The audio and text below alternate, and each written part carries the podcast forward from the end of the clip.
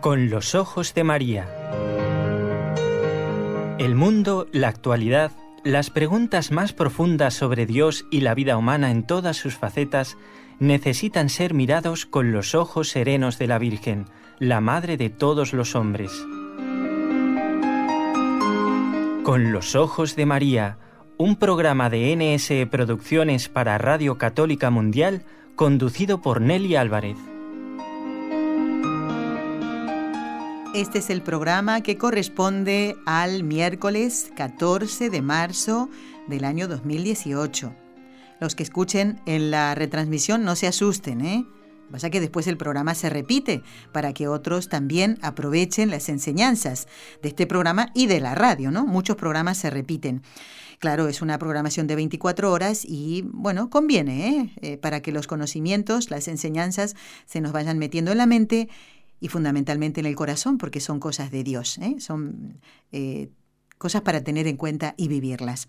Bueno, vamos a ver, una vivencia muy importante es saber que salimos al aire gracias al trabajo cotidiano de nuestros técnicos. En Alabama, en Estados Unidos, está Jorge Graña, en donde está Radio Católica Mundial con quien conectamos en vivo y en directo lunes, miércoles y viernes. Y también nuestros compañeros desde Argentina los martes y desde Colombia los jueves.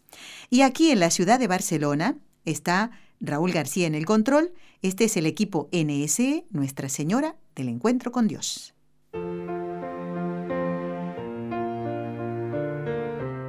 Destellos sacerdotales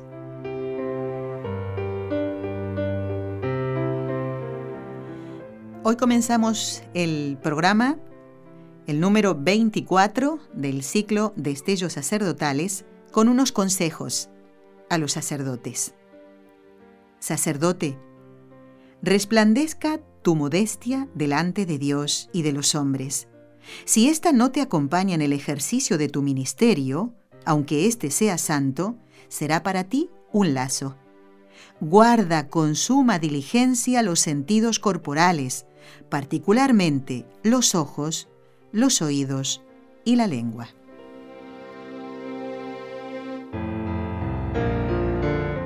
En un momentito voy a decir quién dijo esta frase que encierra mucho, ciertamente. Antes voy a saludar a quien es nuestra invitada, ya lo habíamos anunciado que estaría la hermana Gisela Salamea en vivo y en directo y aquí está. Muy buenas tardes, hermana Gisela, ¿qué tal? Muy buenas tardes, Nelly. Muy bien, estoy muy contenta de acompañar una nueva vez más a nuestros oyentes de Radio Católica Mundial y compartir este ratito de en, en este programa de Con los ojos de María para que veamos con los ojos de María esa grandeza del sacerdocio con esas palabras que con las que has eh, empezado el programa que eso podría sonar un poco pretencioso que pretendamos que uno quiera dar consejos a un sacerdote pero siempre una palabra amiga una palabra cariñosa una palabra en la fe todos necesitamos de ella y mucho más pues los sacerdotes que tienen una misión que cumplir excelsa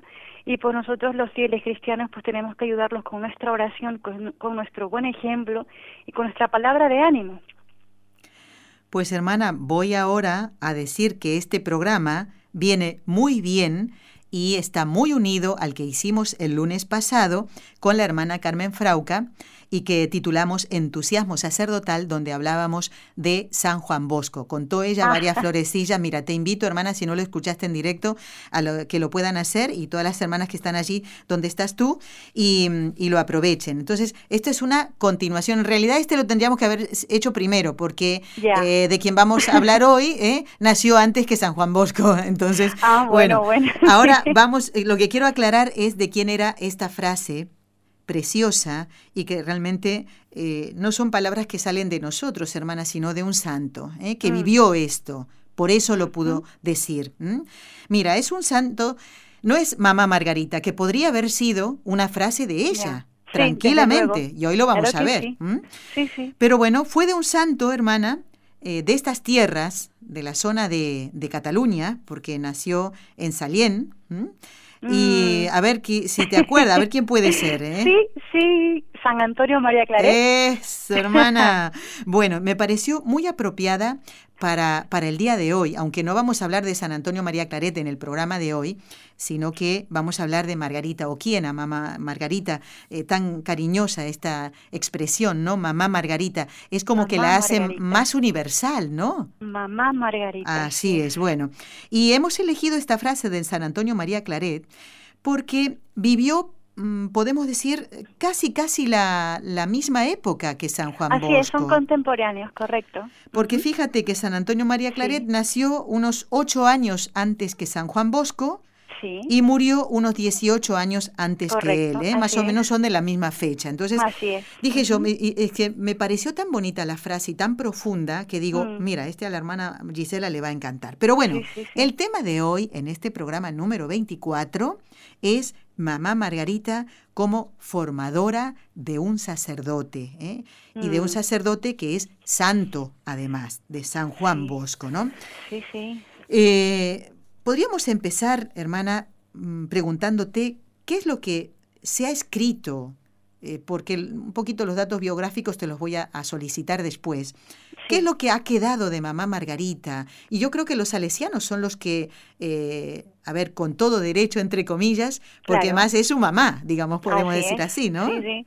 Eh, podemos decir mamá para ellos, pero mamá Margarita ya es una figura universal, es una mamá universal así como se podría decir de Santa, la Madre Teresa de Calcuta, la Santa Madre Teresa de Calcuta.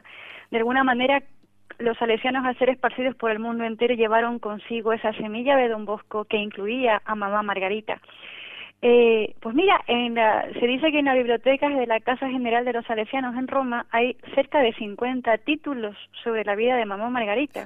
Y el primero, sí, 50 títulos que no es que no es, este, poca cosa, ah. así es, en varios idiomas y algunos de ellos pues algunos traducidos, pero obras originales.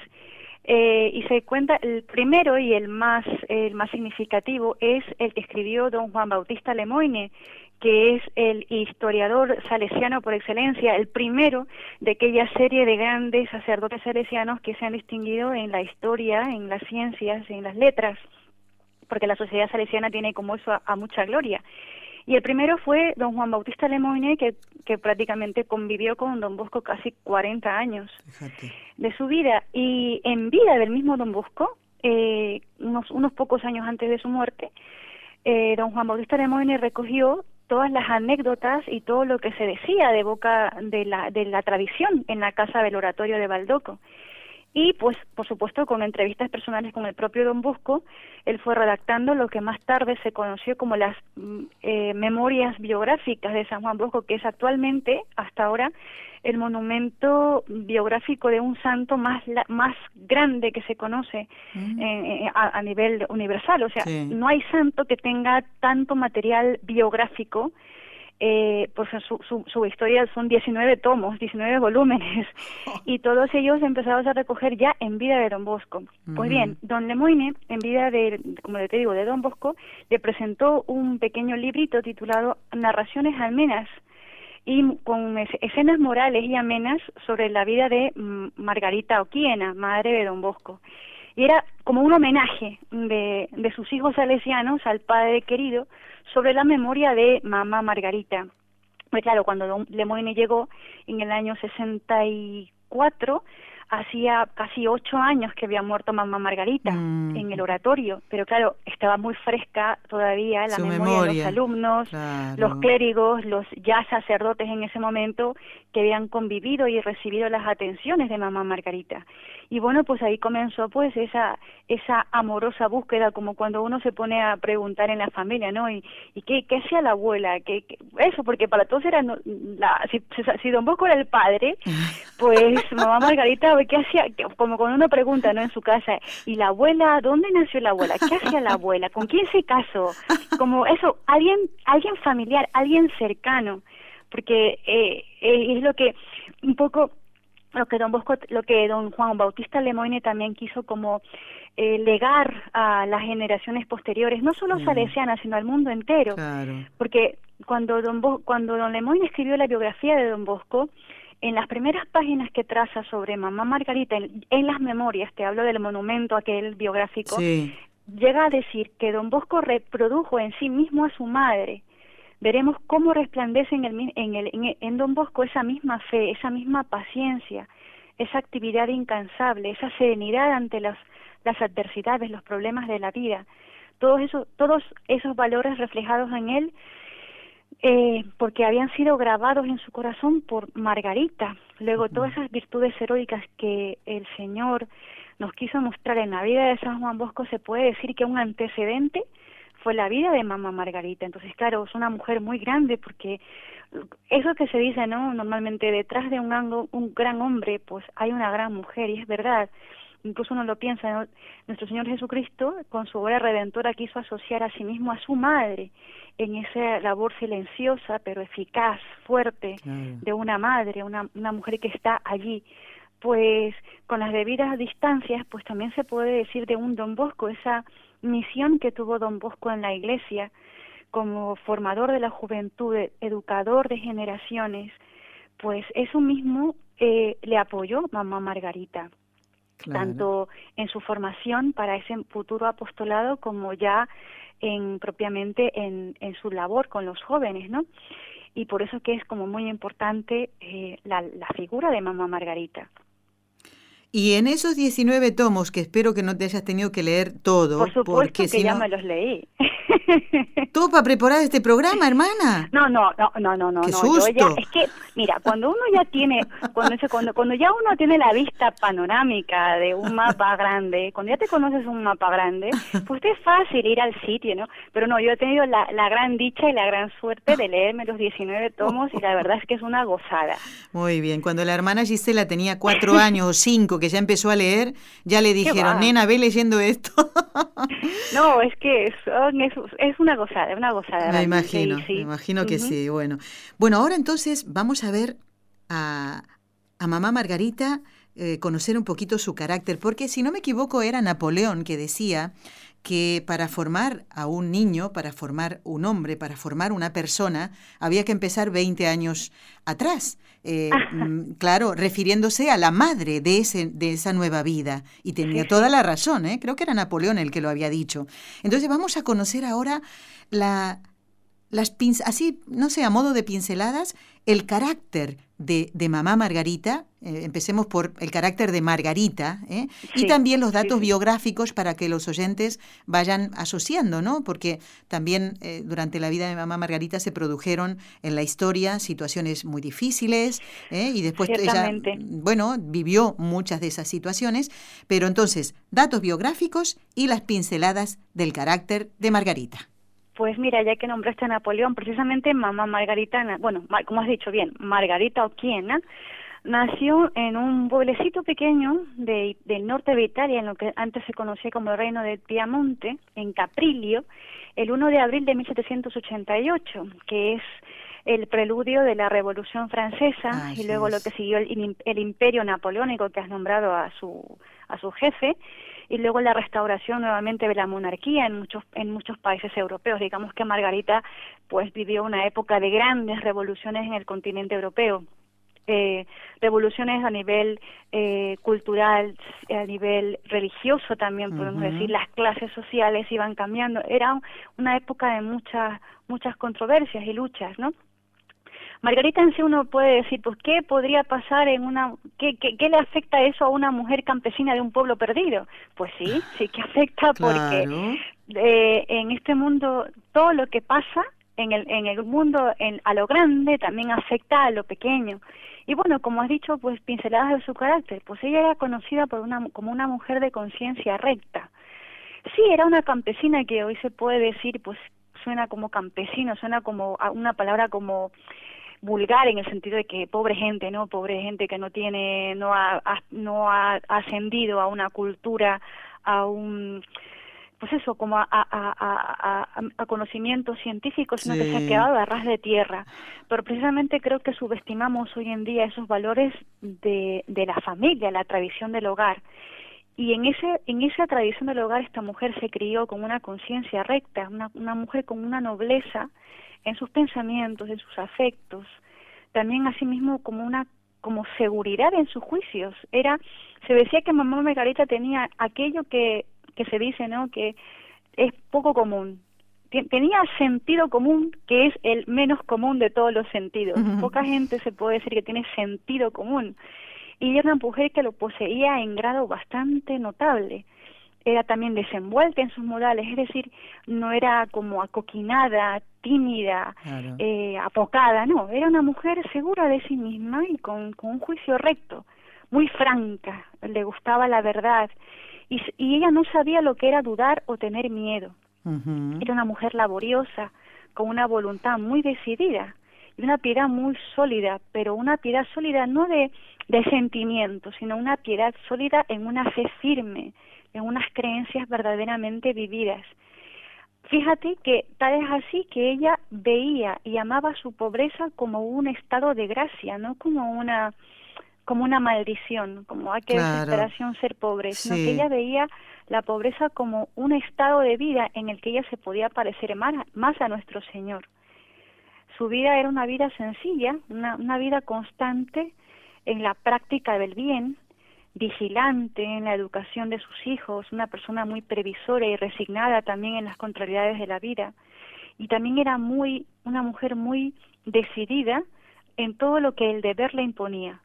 Era así, analfabeta, así, y ella pues eh, vivía eso pues con, con humildad, con resignación, pero es en esa, ese analfabetismo, sin embargo, no le impidió ser, entre comillas, una erudita en el santo temor de Dios es decir, una mujer que ponía eh, la ley de Dios por encima de, cualquier otra cosa, ¿no? Sí, sí, sí, Bueno, estamos conociendo estas pinceladas del carácter de Margarita Oquiena, que sería con el tiempo mamá Margarita, y hasta hoy, eh, y hoy podríamos decir así, hermana Gisela, la venerable Margarita Oquiena, Así es. ¿Eh? Porque está en proceso de beatificación y canonización. ¿Mm? Así es. Bueno, estamos compartiendo el programa con los ojos de María, el número 24 del ciclo Destellos Sacerdotales. Quiero advertirles una cosa, que preparen papel y lápiz porque tengo que darles una información muy importante, ¿de acuerdo? Y bueno, es, es bueno apuntarlo. ¿eh? Información de próximos invitados información de un, de un vídeo, información de quién va a estar eh, el miércoles que viene, una serie de cositas que quiero decirles y no quiero que se me olviden, por favor, ¿eh? Así que a preparar papel y lápiz. Mientras tanto, seguimos charlando con la hermana Gisela Salamea, de Mamá Margarita como formadora de un sacerdote y de un santo, San Juan Bosco. Bueno, hermana, ¿cómo se convierte mamá Margarita en educadora en la fe ¿eh? de, sus hijos, del hijo, eh, del hijastro, podríamos decir así, ¿eh? que le tocó también llevar adelante y, soportar muchas veces desplantes y, mm. situaciones de roces y, discusiones ¿eh? con el mayor de los hijos y con los que tendría después con, con su esposo, ¿eh? Juan, quien sería Juan Bosco, y José. A ver, pero ¿cómo se convierte ella? Ella no hizo nunca acepción ¿eh? de, de, con ninguno de sus hijos, los quiso a los tres. Como si los tres hubieran sido suyos. Bueno, dos de ellos sí. Bueno, pero es esto, a ver, Margarita educadora en la fe. Pues mira, mm, eh, Francisco Bosco, el papá de, de y San Juan Bosco, se había casado y a los, a los pocos años quedó viudo, muy joven, con un hijito de cuatro años, que es el que has mencionado, el hijastro de mamá Margarita. Antonio, se llamaba, ¿no? Sí. Entonces Francisco, como tenía 27 años y un hijito de, de cuatro añitos, pues necesitaba compañía y puso sus ojos en la que tenía entonces 23 años, que era Margarita. Y bueno pues era un hombre trabajador muy bueno y ella pues eh, tuvo vivió un matrimonio feliz pero tan solo seis años porque ella también quedaría viuda con una suegra a la que cuidar a niñito de de ya nueve añitos prácticamente y, y sus dos pequeños, eh, Juanito Bosco tendría solamente, no llegaba a los dos años cuando murió su papá. Claro. Y una mujer, como bien has dicho, ella nunca hizo eh, excepciones, eh, acepción de personas. Una de las cosas que a mí más me impresionaron en, al constatar su vida es que ella, por el bien de la paz familiar, ella nunca antepuso sus sentimientos, eh, digamos, de madre, biológica, de madre, de José y Juan ante su hijastro Antonio. Antonio es verdad que es un carácter controvertido, pero hay que pensar que ese chico, pues, se le murió su mamá, luego se le murió su papá. Y claro, como que crecería con cierta amargura de carácter ante la madrastra, ¿no? y bueno, pues en la adolescencia los chicos son un poco difíciles y a veces se enfrentaba con ella.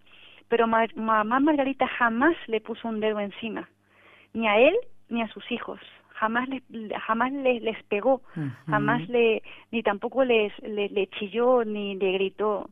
Era una mujer que que sabía mm, tenía un un valor moral sobre él, sobre el hijastro Antonio, luego sobre sus hijos, que eran muy impresionante. Y una de las cosas que a mí, me, que a mí más me impactaron fue que cuentan que ella, como te digo, no supo, no, no nunca antepuso su amor maternal, digamos, para sus hijos biológicos, que para Antonio, sino que le decía, yo Antonio, a ti te llamé hijo y te llamé hijo para siempre, tú eres tan hijo mío como los otros dos.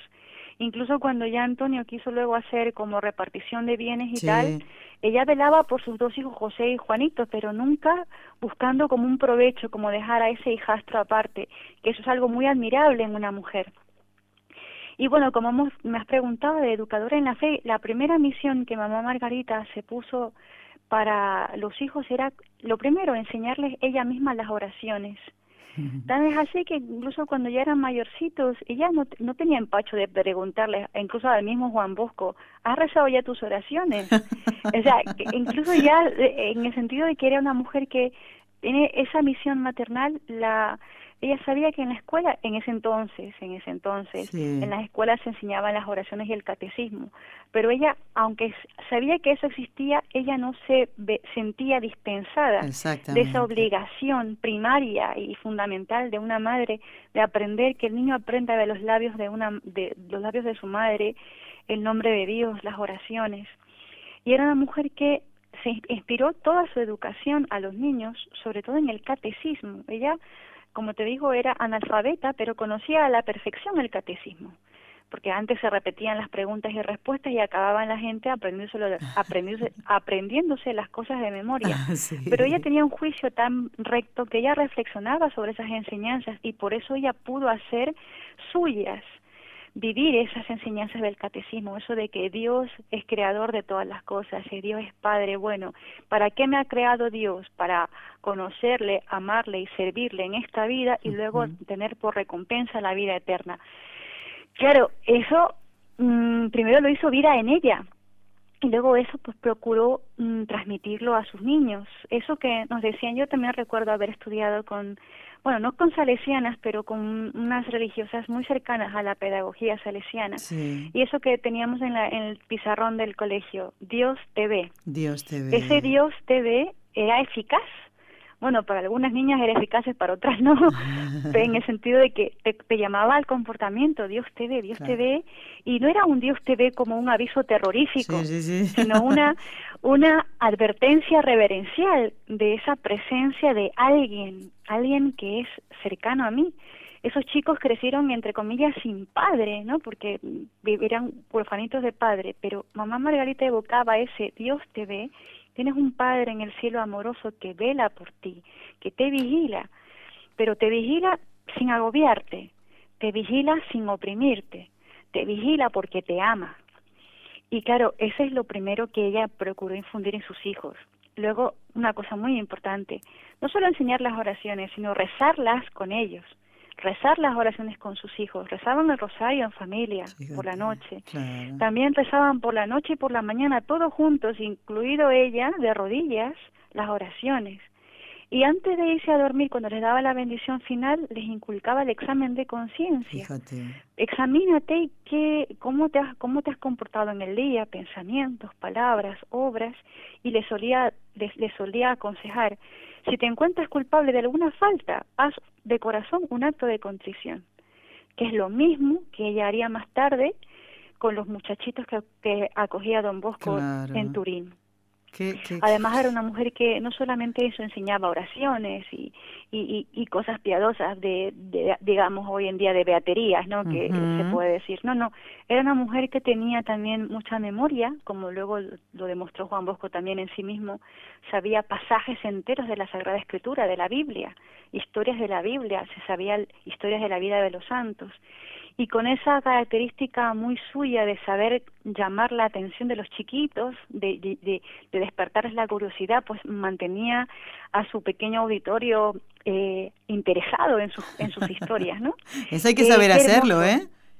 Sí, ciertamente, es una gracia, ¿eh? pero creo, creo que toda madre puede gozar de, de su, que su hijo la mire, la escuche, sobre todo cuando son pequeños, ¿no? Creo que para un niño lo más hermoso es la sonrisa de su madre. Y ya con eso, pues, ya tienes a tu hijo ganado. Y bueno, pues ya poco a poco le va, le va hablando.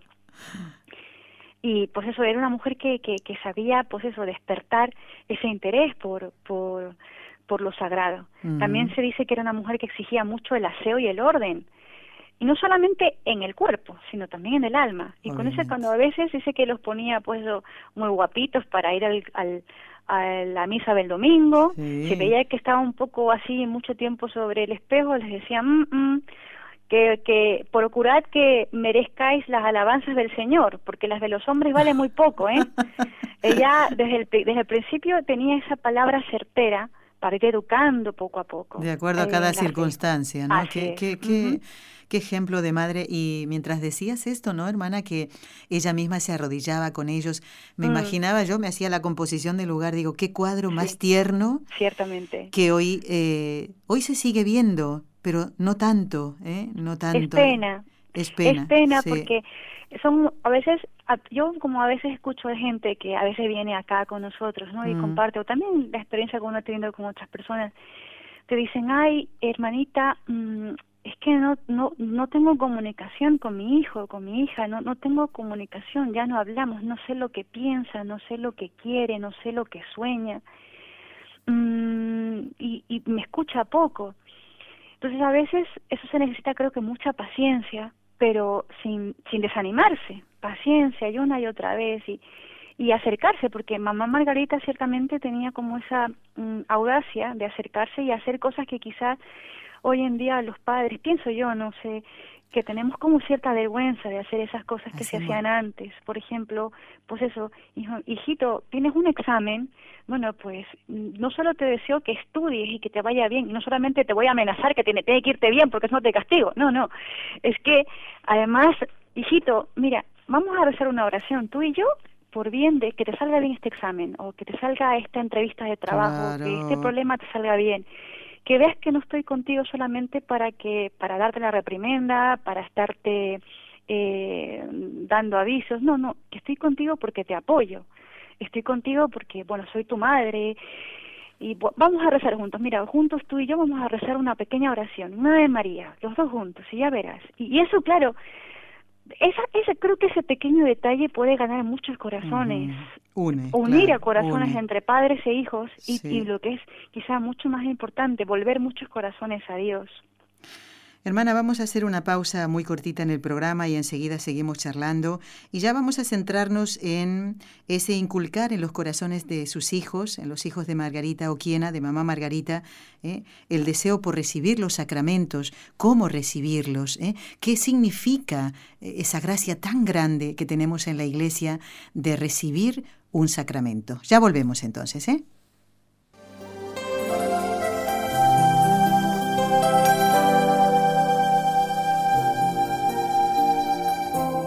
Estás escuchando en Radio Católica Mundial el programa Con los Ojos de María, en vivo y en directo, presentado por el equipo Nuestra Señora del Encuentro con Dios desde Barcelona.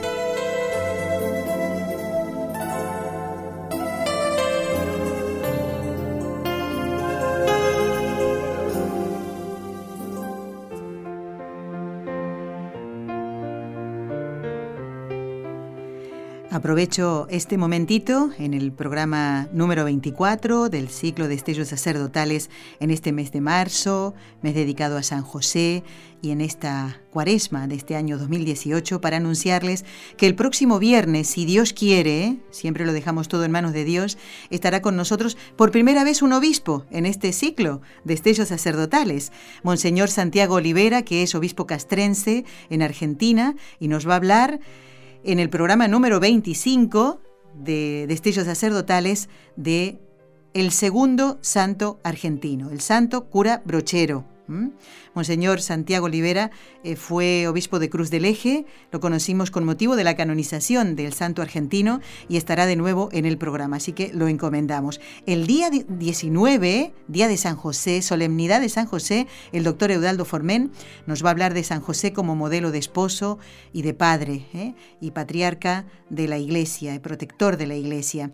Y el miércoles 21, no se lo pierdan, porque vuelve al programa, pero no vuelve aquí al estudio, no. Va a salir igual que la hermana Gisela por teléfono. ¿eh? Don Enrique Calicó, no se lo pierdan y especialmente no tiene que perderse ese programa. El oyente que se llama Roberto y es de Guadalajara, en México, eh, nació allí, pero él vive en Texas, porque don Enrique va a atender el pedido de este oyente. Pidió que hablara de San José María Robles, un mártir. Ah. ¿Lo conoces, hermana? De la época de los cristeros. ¿eh? Sí, sí, bueno, pues este trabajo se lo encargó especialmente a don Enrique, entonces yo no puedo dárselo a otro, no puedo dárselo a otro invitado, ¿no? Qué lujo de invitado, ¿eh? ¿eh? Bueno. Qué lujo de invitado. Te cuento que don Enrique está reponiéndose de su mm. operación de la rodilla, pero tiene un entusiasmo, hermana, mira, es que dijo, venga, vamos a, estar en el programa, pero desde casa, ¿eh? porque aquí tendría que subir las escaleras. Así que Roberto, eh, mexicano que vives en Texas, no te pierdas el programa del miércoles que viene, exactamente dentro de una semana. Enrique Calicó va a hablar de San José María Robles, mártir. ¿eh? Él era párroco y entra perfectamente en el ciclo de estellos sacerdotales, aunque sea una sugerencia de los oyentes. Seguimos hablando con la hermana Gisela Salamea en el programa para, bueno, responder a esta eh, inquietud que hicimos antes de la pausa, hermana, acerca de cómo mamá Margarita inculca el deseo en sus hijos de recibir los sacramentos, estos regalos que tenemos en la iglesia. Sí, sí, los regalos. Mm, después de la presencia real de nuestro Señor en la Eucaristía, los sacramentos son como un regalo tan grande que nos hacen capaces de participar de esa vida de, de la gracia, esa vida divina. Y mamá Margarita es una mujer que nunca se cansó de ser madre. Qué cosa, ¿no? Jamás cansarse de ser madre. Hay, a veces eh, las mujeres tenemos esto de que, ah, que cansa, sí, me cansa, sí, pero es una tarea que no puedes dejar porque es parte de tu ser. Por supuesto. Y ella, esto de ser madre, para ella, madre sobre todo, madre no solamente física, sino madre, madre espiritual, porque ella no se contentó con infundir a sus hijos una digamos, llamémosle observancia formalista de la religión, sí, saberte el catecismo, ir a la misa todos los domingos y bueno, pues y las fiestas de guardar y guardar los ayunos y la exactamente, guardar los ayunos, las abstinencias de la cuaresma y bueno, pues eso, este, y no, no, es que ella quiso que ellos se identificasen conscientemente con Jesucristo qué importante es eso para nosotros también, como conocer a Jesucristo como persona, porque el cristianismo, el catolicismo no es una ideología, no es un mensaje, es una persona, es conocer a alguien, conocer a Jesucristo. Y claro, por ende, conocer a alguien, conocerlo, amarlo, tratarlo, servirlo, complacerle. Entonces ella procuró que sus hijos vivieran su catolicidad, su, su práctica de la religión, como algo hecho por el afecto, por agradar al Señor. Entonces, en esto de agradar al Señor, pues sobre todo agradar al Señor significa no cometer pecados, alejarme de todo lo que pueda ofender a Dios, que es lo, Dios solo tiene alergia a una cosa, como lo, como lo decía el padre Molina, el fundador de, el, el inspirador de NSE, el pecado. Dios tiene una sola alergia, el pecado. Y pues eso, mamá Margarita, que sabía que no somos ángeles, los niños no son ángeles, les, solía recordar a sus hijos, hijo mío, sobre todo Juanito, que es el que, San Juan Bosco que nos detalla esto que le decía a su madre, eh, literal, hijo mío, no te calles nada en la confesión, no te calles nada. Arrepiéntete de todo y promete a Dios que serás bueno en adelante. También le solía decir que sea siempre obediente, obediente a los consejos que le dijeran los sacerdotes con los que se confesaba. Aléjate como de la peste de los que tienen malas conversaciones y de toda palabra, acción o pensamiento que se opone a la santa ley de Dios. Y con esa frase que tenían las mujeres antaño, ¿no? Esas mujeres sabias, con Dios no se juega, con Dios no se juega. También otros consejos que le daba, que les daba a sus hijos era Todas las horas que se entregan al sueño se pierden para el paraíso. Tenemos poco tiempo para hacer el bien. Ojo, quiero decir el sueño que más de más más de lo que necesito, más de las horas de descanso, sino que ese, sueño que por ocio, por vagancia, por eso me las pierdo. Tengo tengo poco tiempo para hacer el para hacer el bien. Luego ella solía también decir, ¿y qué importa tener vestidos bonitos, tener buena apariencia, si el alma no es bella? A los ojos de Dios. Qué bonito. ¿Y ¿eh? para qué hay que tener y para qué hay que tener el, alma bella? Pues para merecer las bendiciones de Dios, para que Dios eh, nos ayude, esté contento de nosotros y sobre todo pues eso por agradarle. ¿Y cómo la embellecemos con los sacramentos? La confesión que nos limpia los pecados, con la Eucaristía que nos alimenta, nos hace crecer en gracia, nos hace parecernos más a Jesucristo. Y claro, pues era una mujer que no descuidaba eso en sus hijos. No se queda pensando en, en, en, lo que ha leído de Don Bosco y, y en los planes eh, ¿no? para, para atender a los jovencitos. Dice, pero esto lo hizo mamá Margarita. Así no lo hizo Don Bosco, ¿no? Pero es que él lo llevaba dentro, ¿verdad? lo llevaba dentro y luego ella también, porque mamá Margarita vivió con Don Bosco luego 10 años en su compañía como sacerdote. Y esto mismo que ella, digamos, infundió en sus niños pequeños, le tocó volver a hacerlo cuando ya tenía ella 58 años de edad, le toca, eh, digamos, va con Don Bosco a acompañarle y pues durante 10 años hizo de mamá. Y mamá mm, como hemos dicho, mamá Margarita, que ya, ¿verdad? Que don Bosco era un niño bueno, era un niño con su carácter difícil, un poco violento, un poco impulsivo, muy fortachón, muy, muy, eso, como muy pronto a los puñetes, a las patadas, si veía una blasfemia al lado, un carácter bastante difícil, pero dentro de todo obediente. Pero claro, estamos diciendo que luego ella, con en esos 10 años de apostolado directo, conjunto, digamos, hombro a hombro con Don Bosco, esos chicos que recibían no eran su Don Bosco, eran niños de la calle, pues niños mm, solos, niños eh, abandonados un poco a su suerte, a la aventura. Y a esos niños tuvo que ella enseñarles lo mismo, las oraciones, el catecismo, hacerles de mamá, enseñarles buenos modales, a comportarse.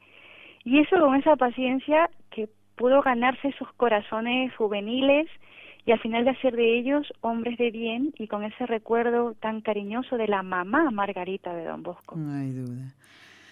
Bueno, vamos a, mm, a encomendar dentro de unos momentos nada más, porque vamos a rezar las tres Ave Marías eh, a todos los sacerdotes, eh, no solamente a los salesianos que puedan estar escuchando el programa, eh, sino a todos. Y les recordamos este pacto que hemos hecho con los oyentes. ¿Y cuál es eso? ¿De qué se trata? De que ustedes envíen estos programas a los sacerdotes amigos, conocidos. Mm, mira, hermana, una oyente nos escribía hace unos días algo que me dejó muy impresionada eh, un joven que estaba en un seminario, eh, se salió, no importa la circunstancia, y esta señora pues le envió eh, algunos de los programas del ciclo de estellos sacerdotales para que él pues recapacitara y viera si realmente pues el Señor quería que volviera o no era su vocación, ¿no? Están haciendo mucho bien los programas y estamos invitando a los oyentes a enviarlos a los sacerdotes amigos y después eh, otro paso hay que dar, pues que nos envíen a nosotros los nombres de esos sacerdotes a los cuales les han enviado los programas para que nosotros sigamos haciendo una lista que se está haciendo larguísima, hermana, de verdad, ¿eh?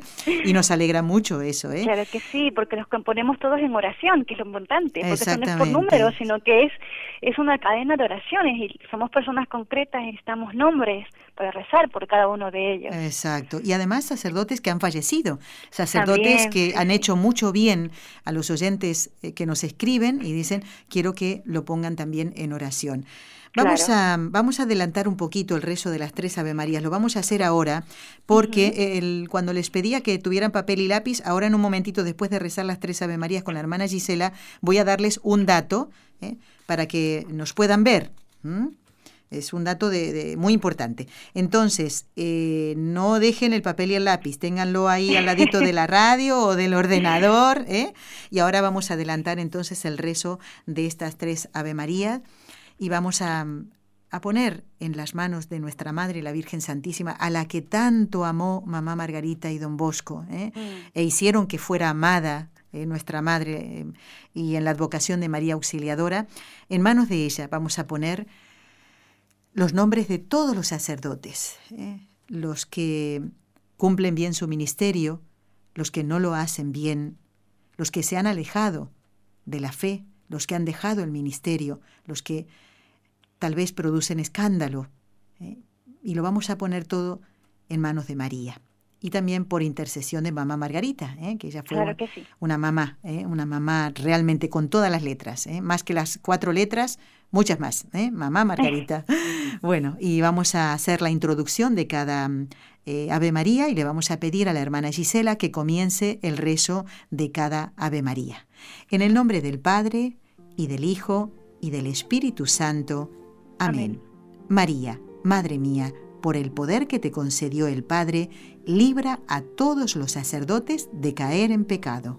Dios te salve María, llena eres de gracia, el Señor es contigo, bendita tú eres entre todas las mujeres, y bendito es el fruto de tu vientre Jesús. Santa María, Madre de Dios, ruega por nosotros pecadores, ahora y en la hora de nuestra muerte. Amén. María, Madre mía, por la sabiduría que te concedió el Hijo, libra a todos los sacerdotes de caer en pecado. Dios te salve María, llena eres de gracia, el Señor es contigo. Bendita tú eres entre todas las mujeres, y bendito es el fruto de tu vientre Jesús. Santa María, Madre de Dios, ruega por nosotros pecadores, ahora y en la hora de nuestra muerte. Amén. María, Madre mía, por el amor que te concedió el Espíritu Santo, libra a todos los sacerdotes de caer en pecado. Dios te salve María, llena eres de gracia, el Señor es contigo. Bendita tú eres entre todas las mujeres, y bendito es el fruto de tu vientre Jesús. Santa María, Madre de Dios, ruega por nosotros pecadores, ahora y en la hora de nuestra muerte. Amén. Amén. Dios Padre Todopoderoso, por intercesión del Inmaculado Corazón de María, te pedimos la santidad de los sacerdotes del mundo entero.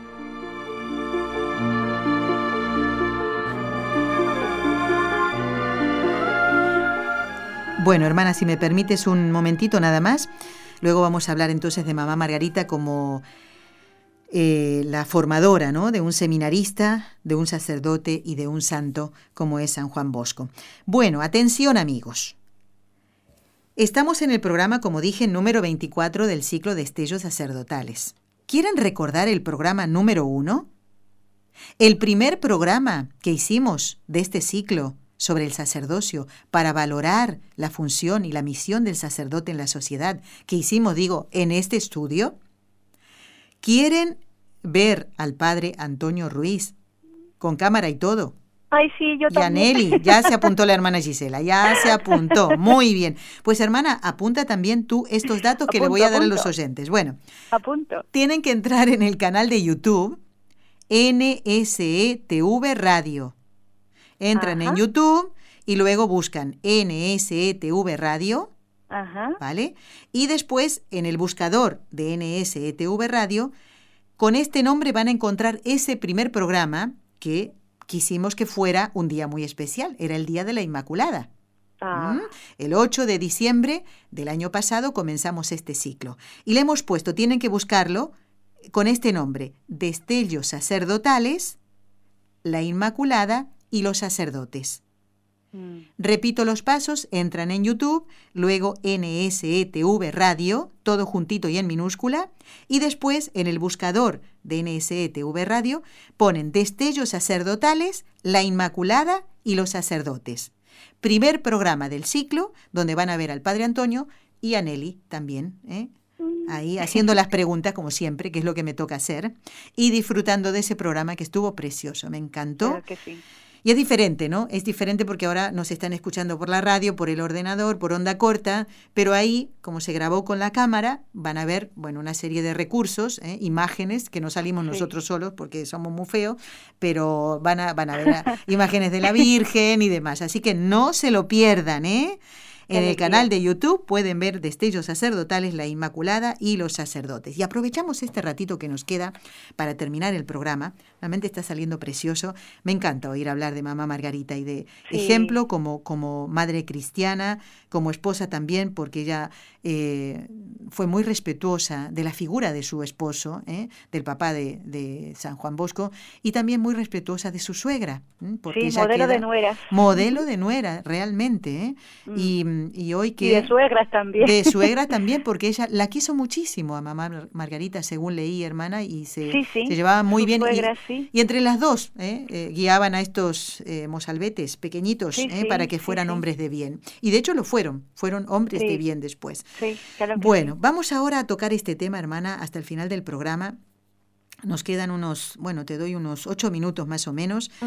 eh, de mamá Margarita como madre de un seminarista. Si quieres ir separando, aunque mm. esto es un todo, ¿no? Pero cómo, cómo aconseja a ese seminarista, a ese clérigo, eh, Juan Bosco, y después cuando él es sacerdote, y, después, eh, bueno, cuando fue santo no, porque ella ya había muerto, pero colaboró mucho para que él estuviera hoy en los altares.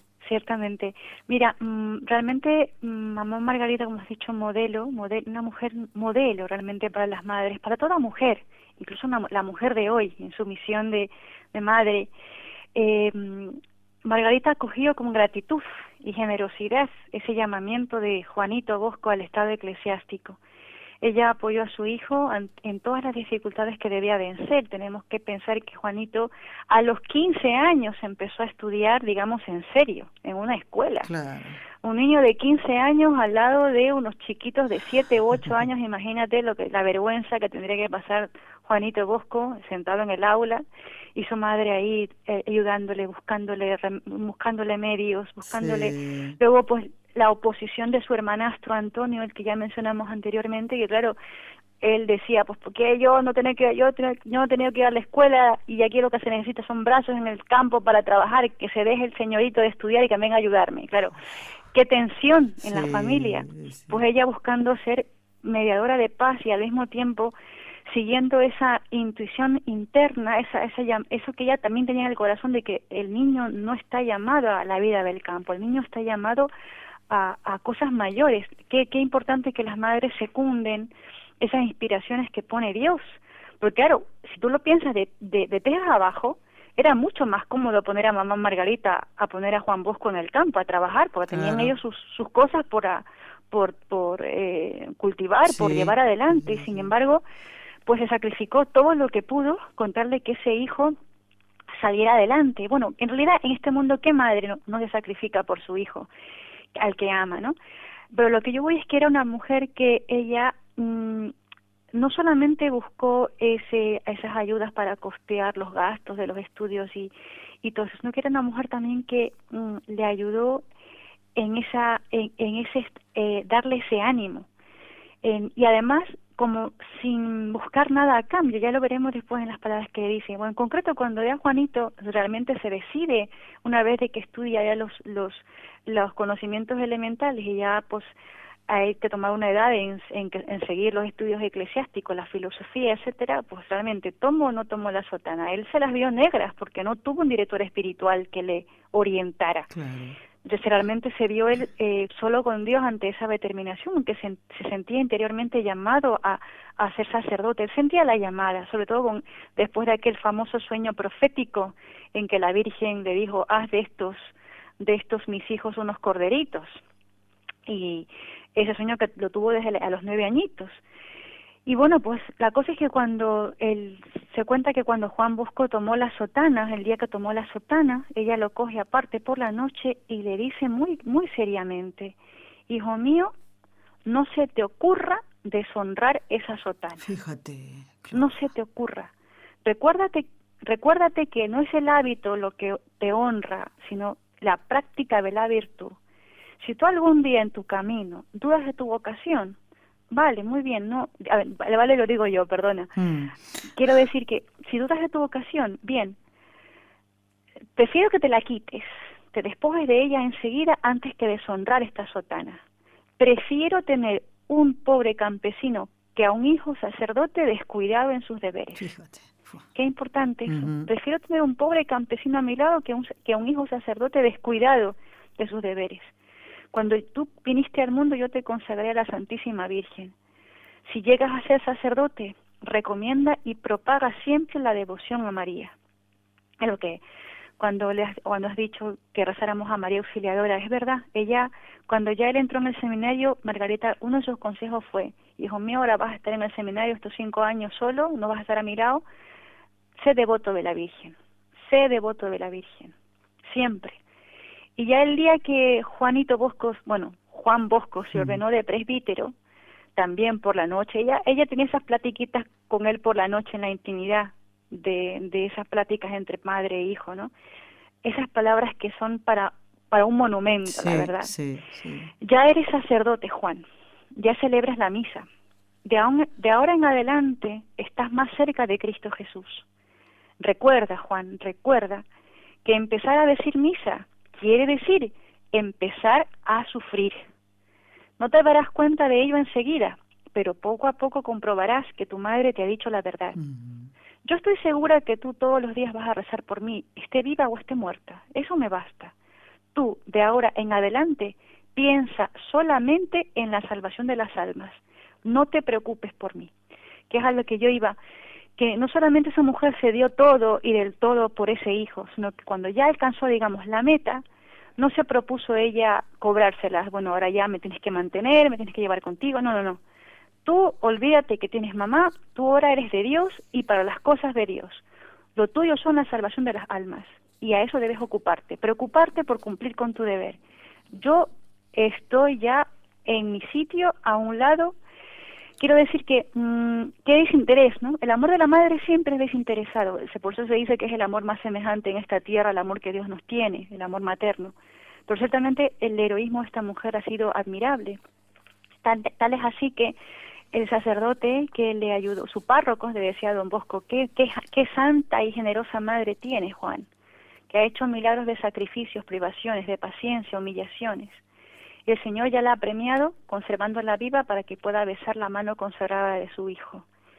Y no solamente eso, sino que Dios también le concedió la gracia a ella de ser parte de ese ministerio sacerdotal de Juan Bosco, porque ya cuando él cae enfermo ya años después, casi seis años después de su ordenación sacerdotal, empieza el apostolado intenso con los jóvenes y él ya se mata, ese hombre se mata de la noche a la mañana con los jóvenes y cae enfermo de muerte.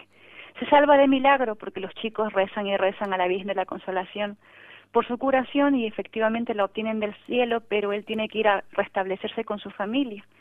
Y ya se pasa todo el verano de convalecencia en casa de su madre, pero tiene que volver a Turín, donde él trabajaba, porque constantemente, todos los días llegaban patrullas de muchachos a verle a la casa.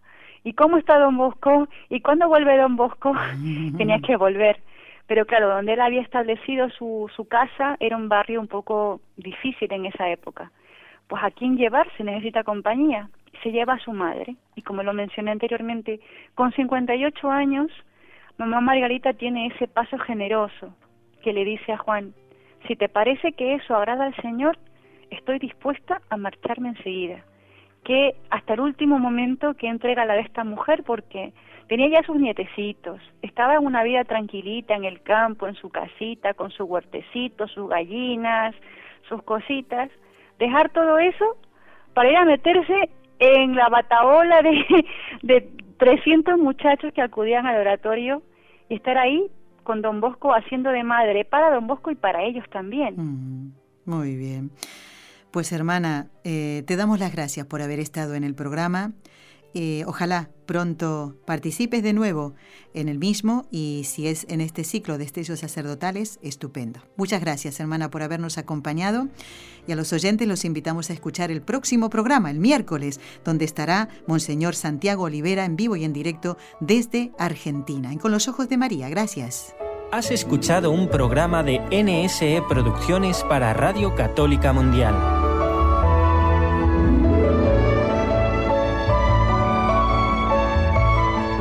¿Quieres conocernos? Escríbenos al correo electrónico con los ojos de María arroba nsradio.com. Envíanos tus sugerencias o comentarios con los ojos de María arroba nsradio.com.